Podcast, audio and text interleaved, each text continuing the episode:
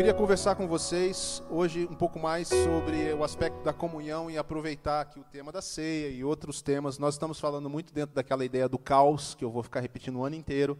Quais são as quatro palavrinhas do caos?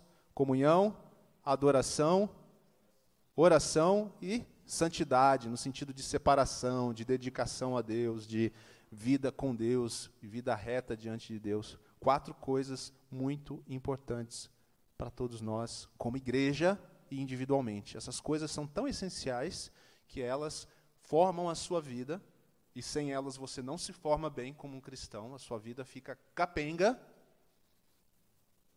E como igreja, idem, a mesma coisa. Todas essas coisas nós fazemos individualmente e fazemos como igreja. Amém? Tudo bem? Um tempo atrás eu citei o Salmo 133 e vocês devem se lembrar dele, e ele começa falando: como é bom e agradável quando os irmãos estão em união. E o texto termina falando, esse salmo, dizendo que ali Deus ordena a sua bênção. Você tem crido nisso? Porque nós precisamos dar um passo à frente, gente. Quando nós ouvimos a palavra, a gente precisa começar a pisar um chão onde essa palavra está sendo a base. Às vezes não é muito fácil, é difícil. O tema da comunhão é um tema difícil muitas vezes. Porque você não pode forçar a comunhão. Seria hipócrita, seria meio farisaico fazer isso. Seria fake, seria falso. Mas também a falta da comunhão não é bom, não é normal. E nós precisamos fazer tudo que está ao nosso alcance, junto com Deus, junto com o seu Espírito, para que essa comunhão exista. Tá bom? Amém? Esse é o primeiro passo, saber que nós precisamos fazer isso. Nós falhamos muitas vezes nessa, nessa parte da missão da igreja. Mesmo com nossas muitas imperfeições, esse é um alvo. Cada um de nós tem imperfeições, tem dificuldades, tem lutas. Mas ainda assim a comunhão é possível, porque a comunhão cristã, ela não é baseada no nosso mérito individual, no nossos, naquilo que nós podemos fazer de especial, ela é baseada em Cristo. Você entende isso? Você tem comunhão por causa da mesa do Senhor e do que ela simboliza. Cristãos se reúnem em volta da mesa do Senhor, como iguais. Esse é o chamado.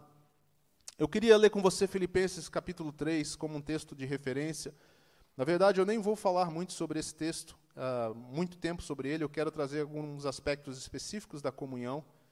Mas esse texto, ele ele me ajuda muito a pensar nisso.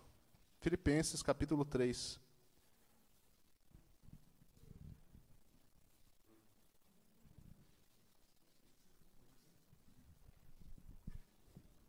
Tinha um pendrive no meio da minha Bíblia aqui, que eu tinha que devolver, desculpa, gente. Aí eu não queria esquecer, porque senão ele vai fazer aniversário. Filipenses 3, vamos ver se eu falei certo o texto, 1 a 5.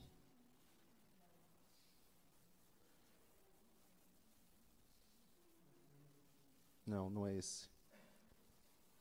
Espera aí que eu já vou achar. Aqui. Não. É Filipenses 2, desculpa. Filipenses 2. Leiam comigo. Aí, acompanhem. O texto diz assim: Paulo falando aos Filipenses: Há alguma motivação por estar em Cristo? Há alguma consolação que vem do amor? Há alguma comunhão no Espírito? Há alguma compaixão e afeição? Então, completem minha alegria concordando sinceramente uns com os outros, amando-se mutualmente e trabalhando juntos com a mesma forma de pensar e um só propósito. Percebem aqui a questão do propósito? Percebem aqui a questão da comunhão? Paulo está dizendo: há motivação para isso? Há consolação que vem do amor? Vocês entendem que vem isso?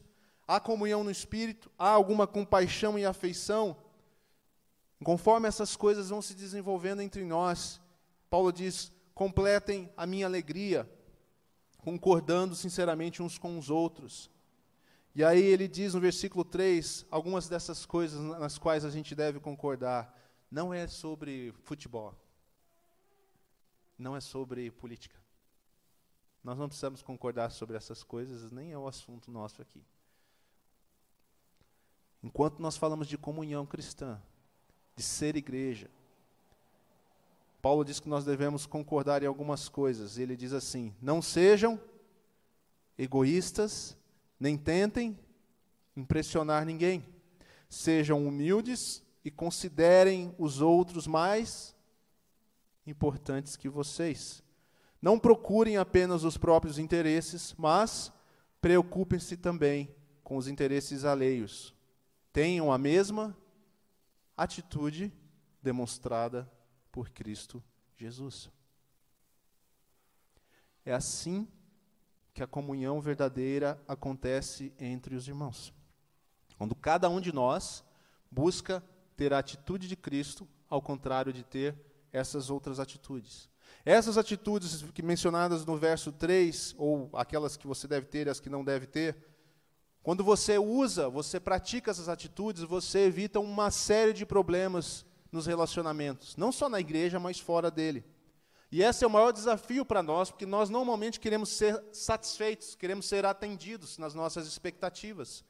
Mas o apóstolo Paulo nos diz tenham a mesma atitude demonstrada por Cristo. E aí ele vai descrever isso de uma forma linda. Nós não vamos ler isso, mas por favor, leia em casa, leia umas 50 vezes, versículos 6 até o 11, para entender qual é a atitude de Cristo, mas aqui para o nosso momento eu sei que você entende. A comunhão cristã, ela só funciona quando eu decido que a comunhão é importante. Começa comigo. A comunhão é para todos. A comunhão espelha Cristo para o mundo. A verdadeira comunhão cristã revela Cristo. O Senhor Jesus orou e disse que eles conheçam o amor, que eles sejam um e que o mundo conheça esse amor, através da unidade dos irmãos. Ó, oh, quão bom e agradável é que eles vivam em união. Ali o Senhor ordena a sua bênção. Mas quando eu sou egoísta, quando eu tento impressionar alguém, e veja, leia isso aqui da forma, seguinte forma: nós temos nossas inseguranças, nós temos nossas dificuldades, e às vezes nós queremos ser aceitos, e às vezes a gente tenta fazer algo para impressionar. E existem várias formas de manifestar isso. Ele diz ao contrário, sejam humildes. E a parte que eu quero salientar aqui, além da atitude demonstrada por Cristo Jesus que nós devemos ter, é considerem os outros mais importantes do que vocês. Quando você faz isso como cristão, como irmão, como irmã, você coloca lenha boa no fogo da comunhão. É uma atitude completamente diferente daquela centrada em mim mesmo. Eu gostaria que fosse assim, eu desejaria que fosse assim, eu espero isso. Não é que você não possa ter expectativas, não é que você não possa ter uma visão para aquilo que você imagina da igreja, mas o princípio é a atitude de Cristo considerar o outro mais importante do que eu. É a respeito do outro. Porque amar a Deus sobre todas as coisas é o primeiro mandamento. E o segundo, amar ao próximo como a mim mesmo. É considerar o outro mais importante.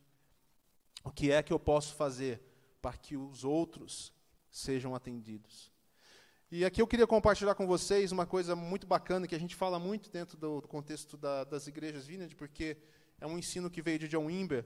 John Wimber, ele lendo as escrituras, ele viu que a igreja ela, ela tem quatro características principais, e eu quero comentar com vocês elas, porque são as características que todos nós estamos envolvidos. Tá bom? Então presta, atenção aí. Na visão dele, tem mais características, você conhece ela da, das escrituras, mas de forma prática.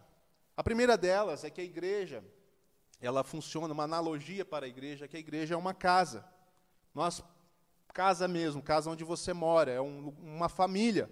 Nós precisamos ver a igreja como família. Isso significa que nós temos que valorizar os relacionamentos, mas não só valorizar os relacionamentos, mas muitas vezes nós temos que prestar contas uns aos outros, como família, como você faria na sua própria casa. Nós temos que conversar mais uns com os outros. Nós temos que estar mais envolvidos naquilo que acontece na igreja. Nós temos tido uma dificuldade ao longo dos anos para ter grupos pequenos fortes. Isso revela alguma coisa. Revela que nós não temos tempo, que nós não temos talvez interesse, não temos entendimento, não temos espaço na nossa agenda e não entendemos que só seremos família se estivermos mais juntos, abrindo o coração diante do Senhor e conversando.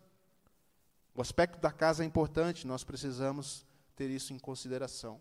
Um segundo aspecto, uma segunda analogia para a igreja, é que ela é também uma escola. Nela nós aprendemos e somos uma família que prepara uns aos outros para sermos como Jesus, ministrando uns aos outros. Nós cremos no sacerdócio universal dos crentes. Nós cremos que cada um de nós aqui é chamado a ministrar a vida do outro. Nós precisamos ser ensinados sobre isso, mas nós precisamos também tomar posição e estar disponíveis. Nós precisamos às vezes ser ousados, porque nós somos uns de nós somos mais tímidos, outros menos. Será que nós temos olhado os nossos irmãos enquanto estamos aqui ou em outros momentos com olhos de o que será que o Senhor quer fazer na vida dele, o que o Senhor está fazendo na vida do outro, e ir em direção a esse irmão e orar por ele. Às vezes está sabendo de alguma coisa e poder ir orar com ele, ministrar a vida uns dos outros. Nós precisamos querer ser, ser treinados toda vez que há oportunidade. E eu preciso ser honesto com vocês. Outra área difícil Muitas vezes, quando nós tínhamos aqui escolas bíblicas, em estudos, o número de atendentes era muito pequeno. Os professores me perguntavam: será, Leandro, por que, que as pessoas não querem aprender? Por que, que não há disposição? Nós precisamos querer ser treinados. Sempre que aparecer uma oportunidade de treinamento, de ensino, de estudo, engaje-se. Como é que nós vamos ser uma escola, nessa analogia, se nós não estamos nem querendo ser ensinados? A terceira analogia é um hospital. Então vamos lá.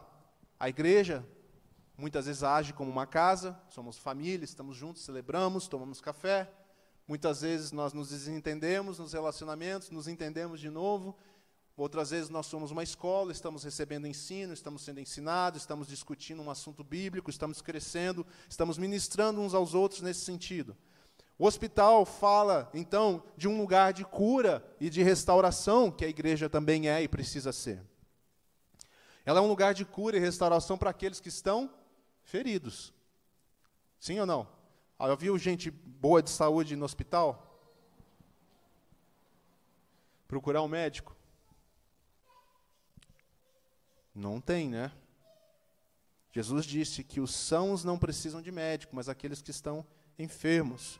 É preciso que a gente reconheça as nossas dificuldades, as nossas feridas e busque restauração e cura.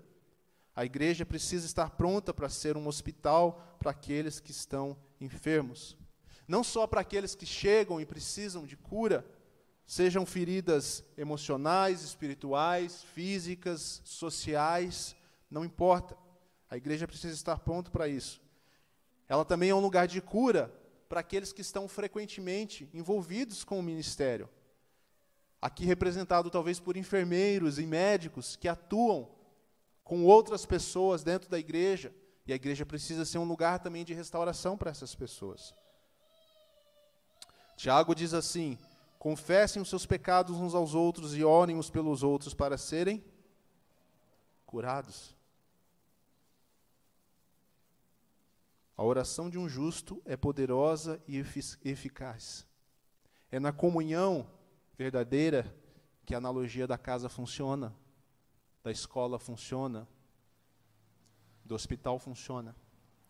Um quarto aspecto, uma quarta analogia para a igreja, a igreja também pode ser considerada como um exército. Certo? Paulo diz assim em 2 Timóteo 2,3 para Timóteo: suporte comigo o sofrimento como um bom soldado de Cristo Jesus. É, vem daí. Todos nós somos figurativamente soldados do reino de Deus. Soldados vão para a batalha, soldados estão em campo, e portanto eles estão muitas vezes acabados, cansados.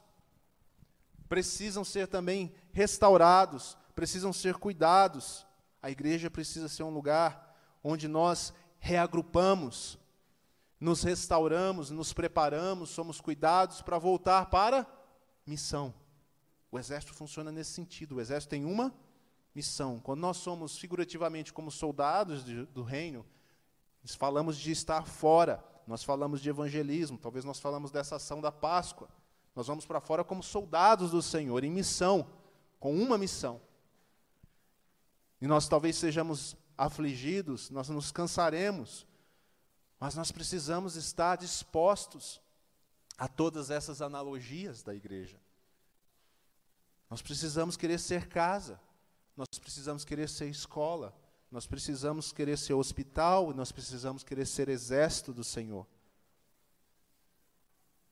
Soldados estão envolvidos e comprometidos em levar o reino de Deus para a comunidade fora da igreja através de evangelismo e do amor compassivo. É desse sofrimento que Paulo fala para Timóteo. Não é do sofrimento da vida em geral que às vezes nós enfrentamos dificuldades. Ele fala: às vezes é sofrido levar o evangelho, porque há rejeição. Porque outras coisas acontecem na sua vida e você está querendo levar o evangelho, mas parece que tudo colabora contra. Paulo fala: suporte esses sofrimentos em nome da missão e do Evangelho. Todas essas quatro características da igreja são também reflexos de uma comunhão verdadeira. Amém? Estão entendendo? Está claro isso?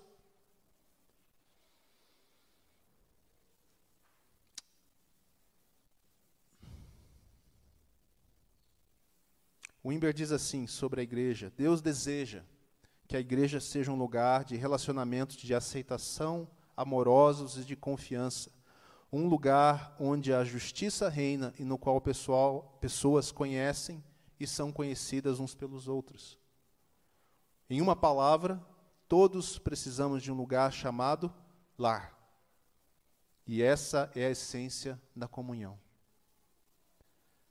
Nós precisamos de um lugar chamado lar, que nós dizemos aqui é a nossa casa. E aqui nós vamos exercitar comunhão, mas a comunhão, mais uma vez, né, eu sempre insisto nisso, a comunhão é presencial. Nos dias é quase igual um casamento, né? Na saúde ou na doença, nos, nos dias bons e nos dias difíceis, comunhão. Eu faço parte do corpo e eu preciso estar lá, eu vou estar lá, não importa. Eu vou considerar os outros mais importantes. Eu vou ter a atitude de Cristo. Eu não vou ficar preocupado com a minha satisfação em primeiro lugar, mas com a satisfação daqueles que se reúnem comigo. Como é que eu colaboro para que a minha comunidade, a minha comunhão com os outros tenha um aspecto de uma casa, de uma família, de uma escola, de um exército, de um hospital? Como é que eu me envolvo para que isso aconteça?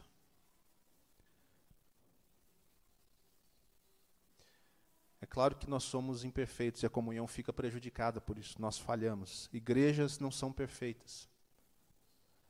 E John Wimber fala isso muito claramente. Ele vivia um tempo de uma igreja muito boa, ainda assim ele via os problemas e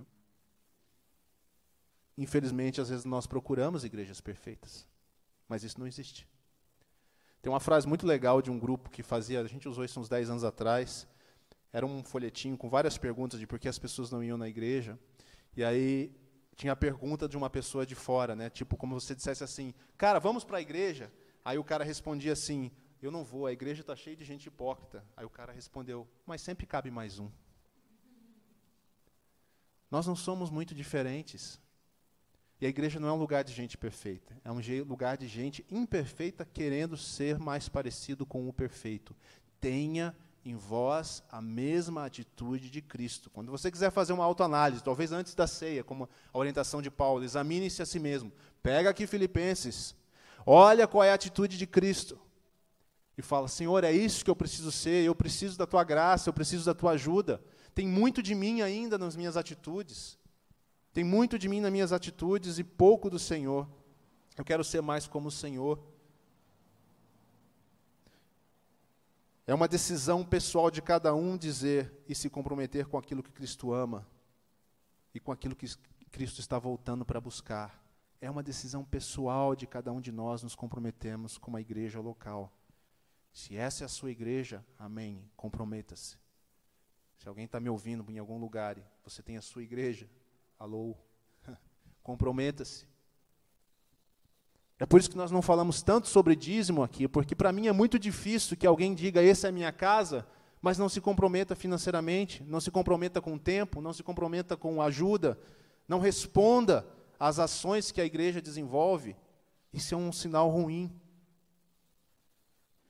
Nós não somos perfeitos, mas nós somos o corpo local que Deus colocou nesse lugar. John Wimber diz ainda relatando um monte de problemas da igreja. No fim das contas, ele diz: com todas as suas imperfeições, a igreja ainda é o melhor lugar para se estar. Amém? Sim ou não? Sim. Se você pensar então nesse sentido, de sermos imperfeitos, significa que, sendo muito realista, nós vamos nos decepcionar às vezes. Talvez nós já nos decepcionamos. Eu acho difícil encontrar alguém com um pouco mais de dois, três anos de, de vida cristã que nunca se decepcionou com a igreja, ou com uma pessoa na igreja, ou com uma liderança da igreja. Isso vai acontecer. Se não aconteceu, te prepara. É bem possível que em algum momento você se decepcione nós não somos perfeitos. Expectativas que você tem talvez não se cumpram, talvez demorem mais do que você gostaria, mas nós fazemos uma escolha diante do Senhor, diante da Sua mesa, diante da Sua palavra. Escolha amar. Escolha ter a mesma atitude de Cristo. Escolha considerar os outros acima de você mesmo. Não é sobre mim, você precisa dizer, é sobre Jesus. Ele vem para buscar essa igreja imperfeita que ele está preparando. Ele vem para isso, ele ama essa igreja. Escolha amar, escolha perdoar. De forma mais prática ainda, eu diria: jamais permita que algo que aconteceu na sua experiência com a igreja, com pessoas, com a liderança de igrejas, crie instale no seu coração uma mágoa, uma amargura, uma frustração. Não deixe isso acontecer. Se acontecer, não deixe durar mais que uns minutos e umas horas. Paulo diz em Efésios: não deixe que o sol se ponha sobre a sua ira. Eu vou dizer para você: não deixe que o sol se ponha sobre a sua mágoa, sobre a sua frustração. Fazer isso é dar lugar ao diabo. Ele não gosta de você. E ele odeia a comunhão. Porque comunhão é relacionamento. Comunhão é submissão um ao outro, como dizem Efésios. Comunhão é negar a si mesmo em favor do outro. E essas são atitudes de Cristo. E o diabo não quer que você tenha atitude de Cristo. Ele quer que você defenda o seu. Ele quer que você valorize o que você quer, Ele quer que você seja mais você. Não dê lugar ao diabo, não alimente mágoas, frustrações, coloque isso diante de Deus, trate isso, converse.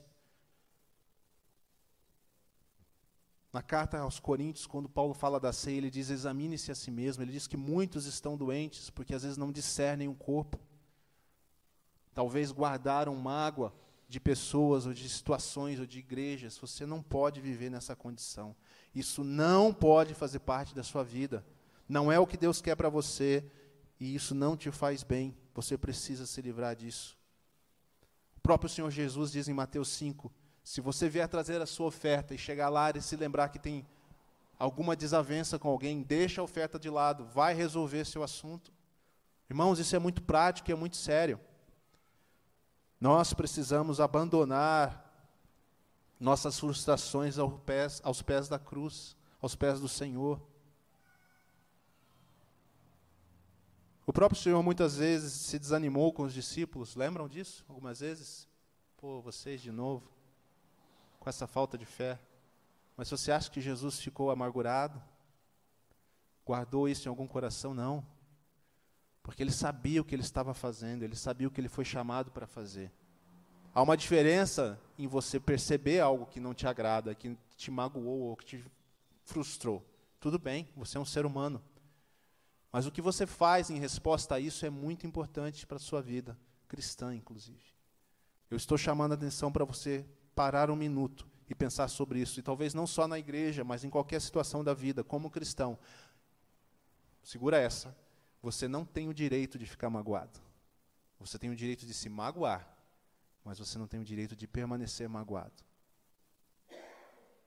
Eu sei que é difícil, mas esse é o nosso chamado como cristãos, porque nós olhamos para Cristo, nós olhamos para a Sua obra, e nós olhamos para alguém que foi ferido por causa de nós. E ainda assim ele nos perdoou. A palavra diz que ele nos amou primeiro. Ele morreu para que você tivesse comunhão. Ele morreu para que você perdoasse o outro. Quantas vezes? 70 vezes 7. É mais ou menos assim sempre. E a gente acha que às vezes é respeito do outro, mas Jesus está querendo livrar você de uma vida infeliz.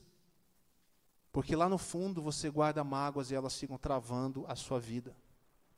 A sua comunhão com Deus e a sua comunhão com os outros, e às vezes o desenvolvimento da sua vida normal, inclusive. Nós queremos ser pessoas livres, amém? Jesus morreu para nós sermos livres de nós mesmos, de esperarmos satisfação do outro para ser feliz, que o outro se adeque a nós. Claro que essas coisas nos, nos causam dor, são difíceis, mas nós precisamos desenvolver o verdadeiro amor de Cristo em nós, uns pelos outros, e perdoar aqueles que nos magoaram. Cristo é a nossa referência. Por causa dele é possível uma vida de comunhão nesse, nesse sentido.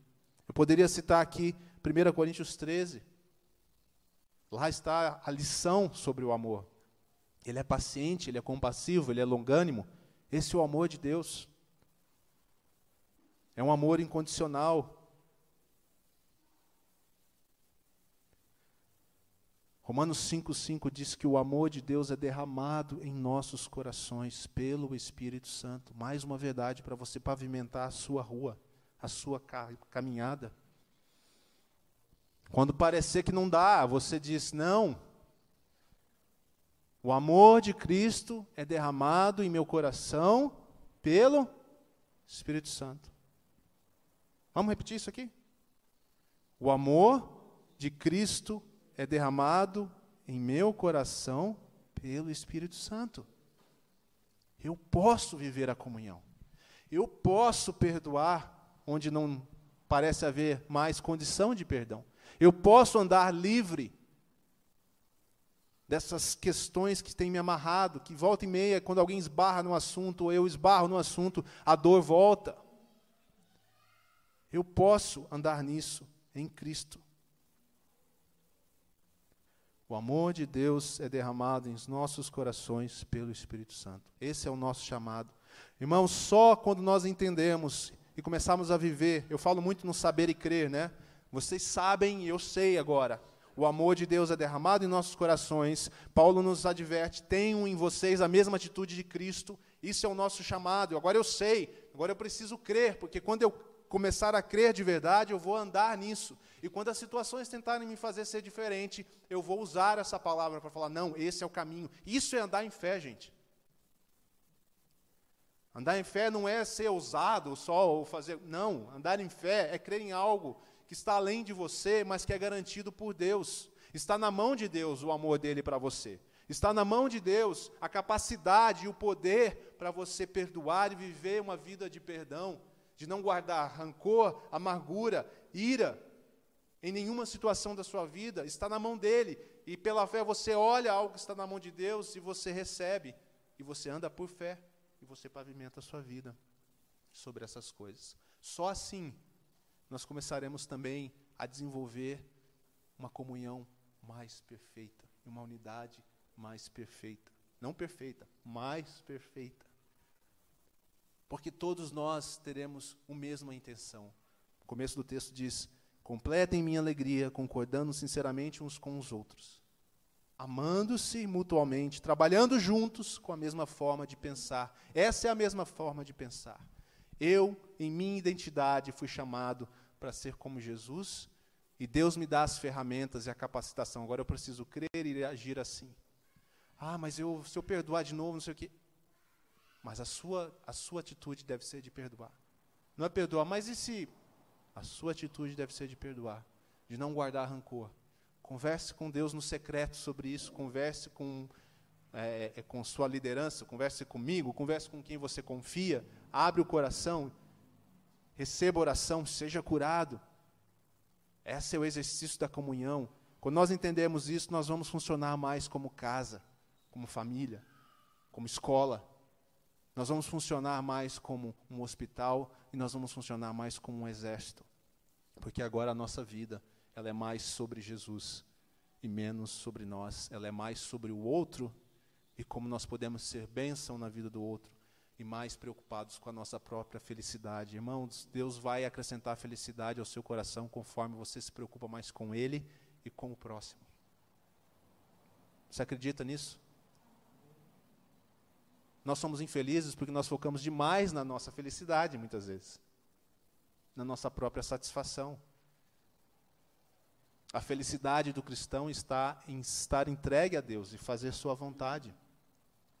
O caminho de Deus é um caminho de bênção, é estar nele, junto com ele na jornada, que nos faz verdadeiramente felizes.